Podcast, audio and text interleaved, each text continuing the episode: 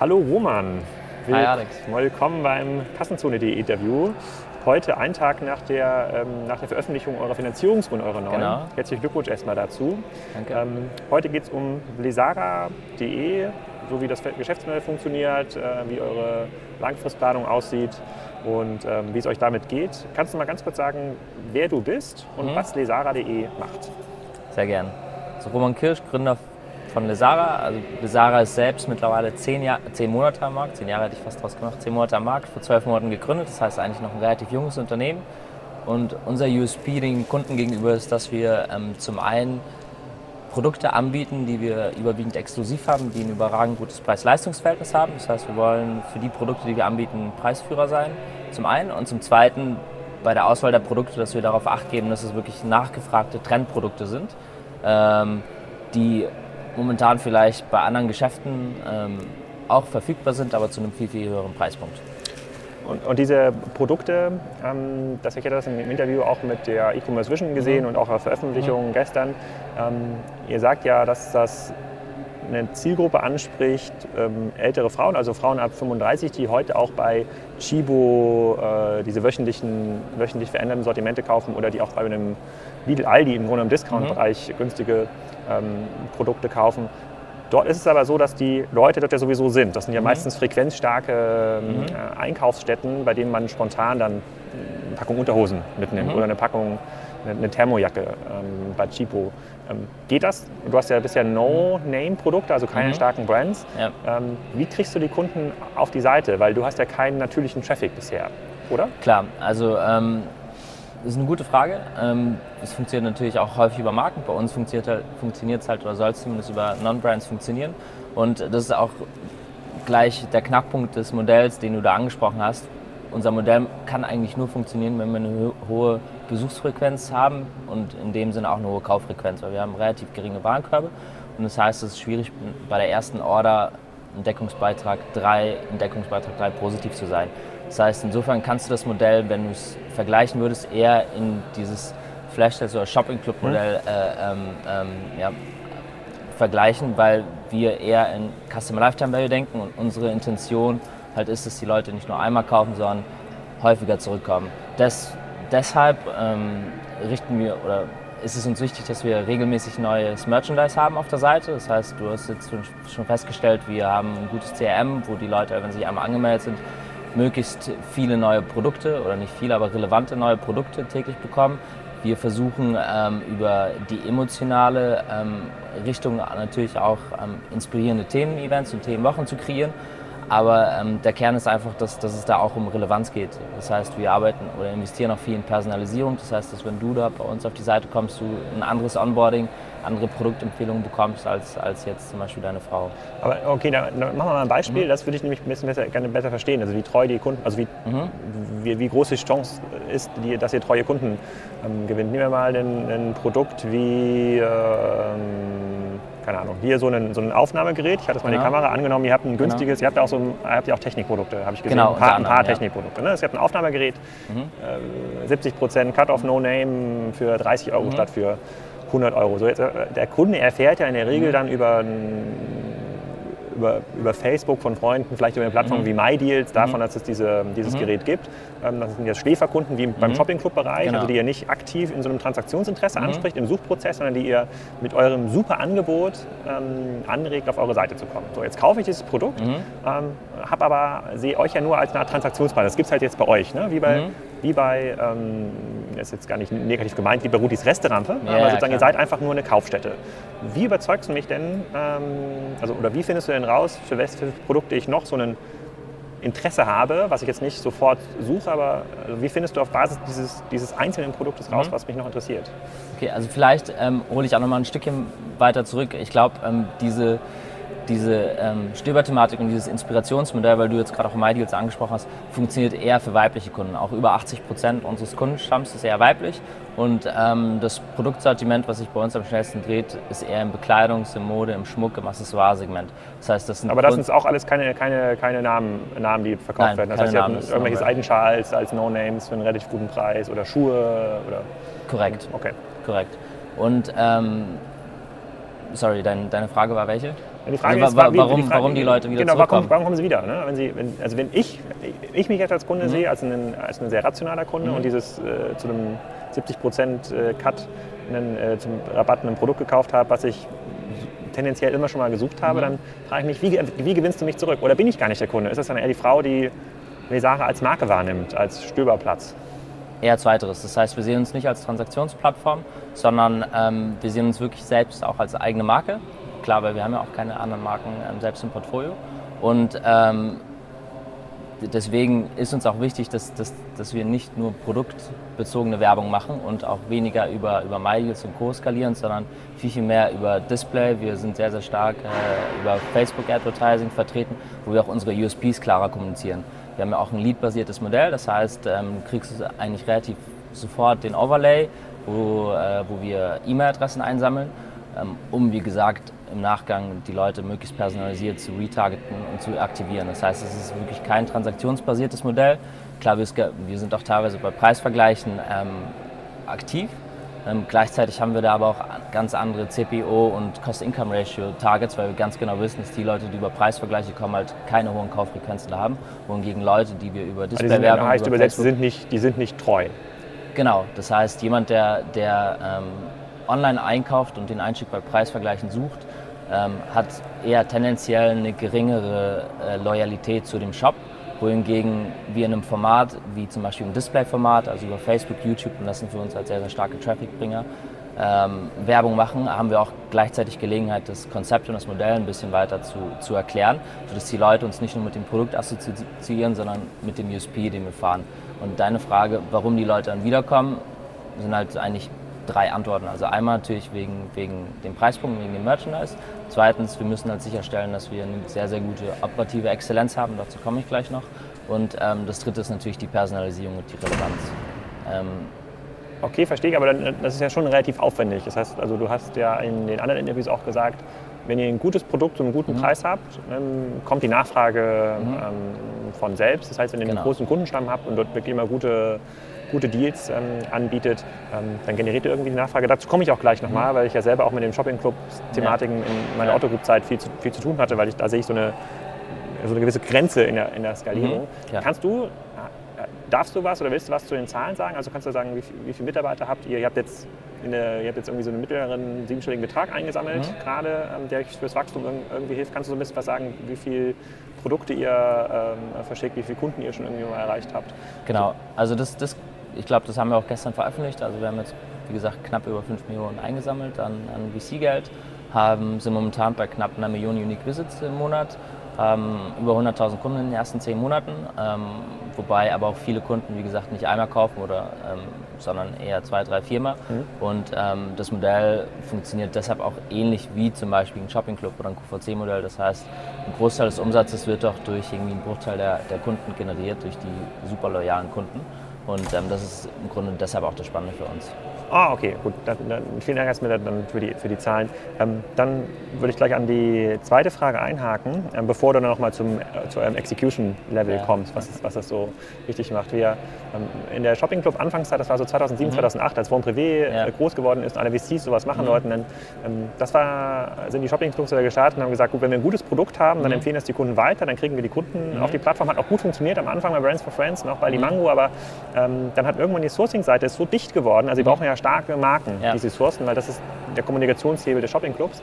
Ähm, dann irgendwann ist aber zu jeder Marke sind dann zwei, drei, vier Shopping-Clubs gekommen und dann haben die Marken gesagt, gut, dann müsst ihr mir irgendwann den normalen Preis zahlen oder einen viel, viel höheren Preis und dann ähm, war auf der einen Seite im, im, im Einkauf nicht mehr so viel Puffer, um äh, Geld zu verdienen und äh, sozusagen die Weiterempfehlungsrate der Kunden ist auch gesunken, weil die Angebote nicht, gefühlt nicht mehr so gut waren. Ja. Wie löst du denn dieses Dilemma im No-Brand-Bereich? Oder gibt es das da gar nicht? Also gibt es da noch ein Postengeschäft, ein richtiges? Nee, das, das schön, dass du es ansprichst, sonst hätte ich es gemacht. Ähm, weil genau das, was du gesagt hast, war ja auch im Grunde die Problematik bei den Shopping Club-Formaten, dass ähm, je erfolgreicher diese Clubs gewesen sind, desto, desto schwieriger wurde das Sourcing, weil einfach der Supply teilweise gleich geblieben ist oder sogar gesunken ist. Und Klar, es gab dann halt so eine, so eine. Grenze. Ne? Irgendwann geht es Genau, einfach nicht mehr und groß dann an. hast du zu viel Nachfrage und äh, die, die Marken können sich aussuchen, mit wem sie zusammenarbeiten und können auch die Preise ein Stückchen mehr diktieren. Wir haben, und das, das, das eine Dilemma, das zweite Dilemma ist ja per Definition, dass du da Restposten kaufst, das heißt Sachen, die sich eigentlich nicht so gut verkaufen und nicht Mhm. so gut gedreht haben. Bei uns kehren sich eigentlich diese zwei ähm, negativen Punkte zum, zu, genau um. Also zum einen, wir versuchen natürlich zu verstehen, was sich gerade aktuell auf anderen Plattformen verkauft. Das heißt, ähm, wenn, wir haben jetzt irgendwie einen, ja, einen Wettbewerbsbenchmark für, für unsere wichtigsten Produktkategorien, das heißt jetzt irgendwie, ich nehme jetzt mal Schuhe, ja, dann schauen wir uns an, was verkauft sich bei Deichmann, bei Reno, im Offline-Handel, was verkauft sich bei einem Schuhtempel zum Beispiel online und versuchen diese Sachen halt möglichst regulär abzudaten an unsere Produzenten und unsere Lieferanten, wir arbeiten ein paar zusammen, ähm, zu schicken und relativ kurzfristig halt ähnliche Produkte ah. bei uns für einen besseren Preis also anzubieten. Das, das ist also kein Postengeschäft, das heißt, ihr sourced nee. direkt dann in China Ja, ja, klar. Also okay. wir, mhm. das wäre ja auch nicht, nicht wirklich skalierbar. Das, das, das erste und damit beantwortet sich eigentlich auch die zweite Frage, dass ähm, wir natürlich mit höherem Volumina eher im Gegenteil viel, viel bessere Einkaufsbedingungen und Konditionen haben. Und ähm, das hat sich jetzt, ja, das ist eher ein nachfragebasierter Markt, weil das gleiche Produkt halt dort nicht von ein oder zwei, sondern von ein paar hundert Lieferanten bedient werden kann. Also ich weiß, in Guangzhou, wir sind wie gesagt viel in China aktiv unterwegs und ähm, allein in Guangzhou gibt es irgendwie 500 äh, Fabriken, die genau die gleiche Uhr herstellen. Ähm, insofern ist das, kann man sich das, das, da könnt ihr, das, das könnt ihr auch untereinander genau. dann ausspielen, weil dann, dann, habt ihr mehr Marktmacht. Korrekt. Okay. Und was, was meinst du mit Execution Excellence. Also jetzt, wenn ich das Modell richtig verstehe, seid ihr auf der einen Seite braucht ihr ein gutes Gespür für mhm. Trends. Also ja. wenn ihr jetzt mhm. diese Loom-Bänder hieß, hießen die, genau, glaube ich, die habt ihr wahrscheinlich auch auf eurer Seite mal ähm, gehabt zur genau. richtigen Zeit. Das ist das eine. Das ja. claim ja auch die, äh, das claimt ja auch ein Chibu für sich oder ein Klar. Lidl. Da konnte ich dir abnehmen, ihr seid ein Online-Unternehmen und könnt das viel, viel kurzzyklischer machen. Ihr könnt Trends genau, sofort Da hast du halt deine 12 bis 18 Monate Vorlaufzeit, weil du es halt mit, einer, mit einem eigenen Private Label, mit einer eigenen Private Label Marke produzieren äh, musst und weil du natürlich auch von Saison zu Saison denkst. Das habt ihr nicht. Also wenn ihr jetzt so einen Schuh oder irgendwas Zwei anderes, Wochen. nirgendwo steht ja. Lisara drauf. Also das ist nicht euer Anspruch. Nee, das ist nicht unser Anspruch. Ähm, das, was ich eigentlich mit dieser operativen Exzellenz meinte, das war nicht, also das ist natürlich auch auf, auf die interne operative Exzellenz bezogen, aber das ist vor allem auch auf, auf ähm, das Kundenerlebnis bezogen. Ähm, und da muss ich vielleicht ein Stückchen weiter ausholen, weil du hast jetzt No More Rag noch nicht angesprochen, aber ähm, wirst du gleich sicherlich das machen. Das wäre die nächste Frage, ja. Das wäre super. Wir haben ja auch noch zwei Minuten bis zu 15 Minuten. Das schaffen wir auf jeden Fall noch unterzubringen. Sehr gut. Ähm, Thema operative Exzellenz. Also wir, wir versuchen eigentlich, ähm, und es gibt genügend ähm, Modelle, auch fing ja an in Australien, und Australien hat eine besondere Nähe zu China hat. Ähm, und ähm, hat sich von dort eigentlich in die weite Welt verbreitet. Ali, Alibaba und jetzt auch AliExpress sind das beste Beispiel, wobei das aber natürlich sehr, sehr B2B fokussiert ist. Ähm, und in den letzten zwei, drei Jahren entstand eigentlich so eine, so eine Armada an, an Firmen, die sich genau das zunutze gemacht hat und eigentlich asiatische Produzenten mit amerikanischen oder europäischen, europäischen oder nicht, aber amerikanischen australischen Konsumenten verknüpft. Häufig haben, waren das aber Marketplaces, also klassische Marktplätze. Ähm, Wish.com, falls ihr das was sagt, mittlerweile, hat mittlerweile eine Milliardenbewertung, ist, äh, ähm, hat einen mobilen Fokus, aber ist ähm, Normal Rag auch. Das, was die auszeichnet oder wo, wo ich sagen würde, dass wir ähnlich unterwegs sind, ist natürlich auch, dass wir bei den gleichen Produzenten oder ähnlichen Produzenten sourcen und Ware bei uns, ähm, bei uns einkaufen. Das, was uns unterscheidet, ist, diese ganzen Modelle sind entweder Marktplätze oder funktionieren über eine Dropshipping-Infrastruktur. Ähm, was natürlich den Nachteil hat, A, dass du das ganze Operations-Thema nicht unter Kontrolle hast und ähm, du arbeitest nicht mit Marken, sondern mit Semi-Professionellen zusammen, die halt nie wirklich Erfahrungen hatten mit Endkundengeschäft. Das heißt, ihr habt ein eigenes Lager? Genau, wir arbeiten mit einem eigenen Lager ähm, und wir own im Grunde die ganze Supply Chain, sodass wir zum einen natürlich den Vorteil haben, dass, dass oder der Nachteil ist halt sind zusätzliche Kosten. Der Vorteil ist halt, wir haben keine Marktplatzmargen, sondern eher wirklich Private Label Retail Margen. Ähm, und wir können natürlich auch den ganzen Prozess oder die ganze Prozessqualität sicherstellen, was für uns wichtig ist, weil wir uns so definieren, dass wir ein Customer Lifetime Value und Repeat Purchase Business sind, weil wenn die erste Erfahrung nicht so spannend ist oder nicht so attraktiv, dann kommen die Leute halt nicht wieder zurück. Ah, okay. Und, ähm, mhm. Das ist zum einen wichtig. Ähm, und genau, Okay, das, okay, dann verstehe ich das mit der Operation. Also ihr seid in, der Wertschöpfungs, ähm, ja. in den Wertschöpfungsstufen ganz anders aufgestellt als, als eure Konkurrenten und hebel das dadurch. Dann würde ich aber an der Stelle direkt nochmal auf Normal Rack eingehen, ja. weil in der äh, Berichterstattung, als ihr gestartet seid vor zehn Monaten, war das immer so ein bisschen, wart ihr so ein bisschen ein Normal Rack Klon und ich habe mir das im Vorfeld nochmal genauer angeschaut. Ja. Normal Rack funktioniert ja ein bisschen anders. Die sagen ja, sie haben ähnlich wie Woot.com ja. äh, sozusagen Marken zu einem hohen zu einem mhm. hohen Discount. Ja. Klar, also dass es ein Dis auch ein Discount-Modell oder ein Restpostenmodell mhm. äh, ist, das geht ein bisschen in eure Ecke, mhm. das ist mir schon klar und die sind auch relativ groß geworden. Aber eigentlich seid ihr es ja gar nicht, oder? Also wenn ich das richtig verstehe, seid ihr gar kein Nomorec-Klon, sondern eher ein eigenes, eigenes Handelsmodell. Genau, also ähm, das Thema Klon ist ja sowieso ein bisschen... Äh, ist bei uns komplett neutral belegt. wir werten das nicht. Nee, nee, genau, also wir, wir schauen uns natürlich durchaus an, was andere Retailer machen und versuchen da natürlich auch auf... Sorry, versuchen da natürlich irgendwie auch Learnings und Best Practices rauszuziehen. Ähm, ich würde das nicht so strikt abtrennen wie du. Also ich glaube, vom Merchandise knapp geschätzt 70, 80 Prozent von, von dem Merchandise bei Nomarex sind auch ähm, Non-Brand-Produkte, auch wenn da eventuell eine Fake-Marke draufsteht. Ähm, und die importieren und das genau wie ihr? Die haben auch ein eigenes Lager, mit dem sie es verschiffen? Dazu muss man eigentlich die US-Infrastruktur kennen. In den, US gibt's, in, der, in den USA gibt es eigentlich eine relativ große Anzahl an ähm, an, an, Großhändlern und Importeuren, weil es halt eine große chinesische und koreanische Community gibt, die das Ganze direkt importieren und die aber auch die, ähm, ja, die Möglichkeit und die, und die Fähigkeit ha haben, dann dort aus den USA direkt an Endkunden zu verschicken. Das gibt es in Europa nicht. Das heißt, es gibt hier irgendwie keine, keine großen chinesischen äh, Städte, wo, wo, wo Leute halt sehr, sehr viel günstige Produkte haben. Ähm, deshalb übernehmen wir das, äh, den ganzen Import und sind halt aber dort doch natürlich dann aktiver in China unterwegs. Ah, okay, verstehe ich. Aber, aber mhm. ähm, das heißt, vom Look and Feel von den Produkten würde ich jetzt gar nicht so einen großen Unterschied sehen, aber schau dir Light in a Box oder an Wish.com an, die sind auch sehr, sehr ähnlich unterwegs. Aber bei die, Nummer Rack ist halt, wenn man auf die Startseite geht, sind halt, wenn die Marken in den Vordergrund geschoben. Ne? So, da steht halt hier 70% äh, Rabatt auf einen Dell-Laptop. Ne? Und ich habe jetzt das über ein paar Tage mal angeschaut, eigentlich immer stehen die Marken oben. Und das ist ja mhm. mehr, mehr Wut.com, Shopping Club.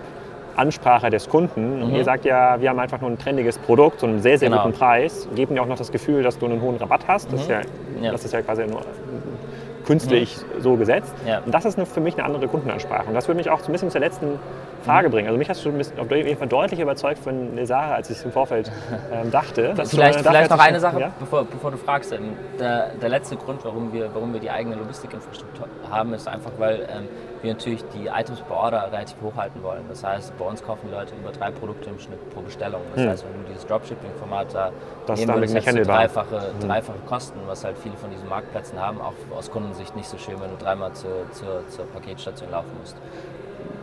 Das stimmt, das stimmt. Aber das passt auch gut zur letzten Frage, weil angenommen, das, was du beschreibst, funktioniert und du bist immer in der Lage, diese Trends gut mhm. vorauszuspüren und du bist in der Kundenakquise auch immer in der Lage, gute Dinge zu machen bei Pinterest, Facebook, äh, im SEO-Bereich, also mhm.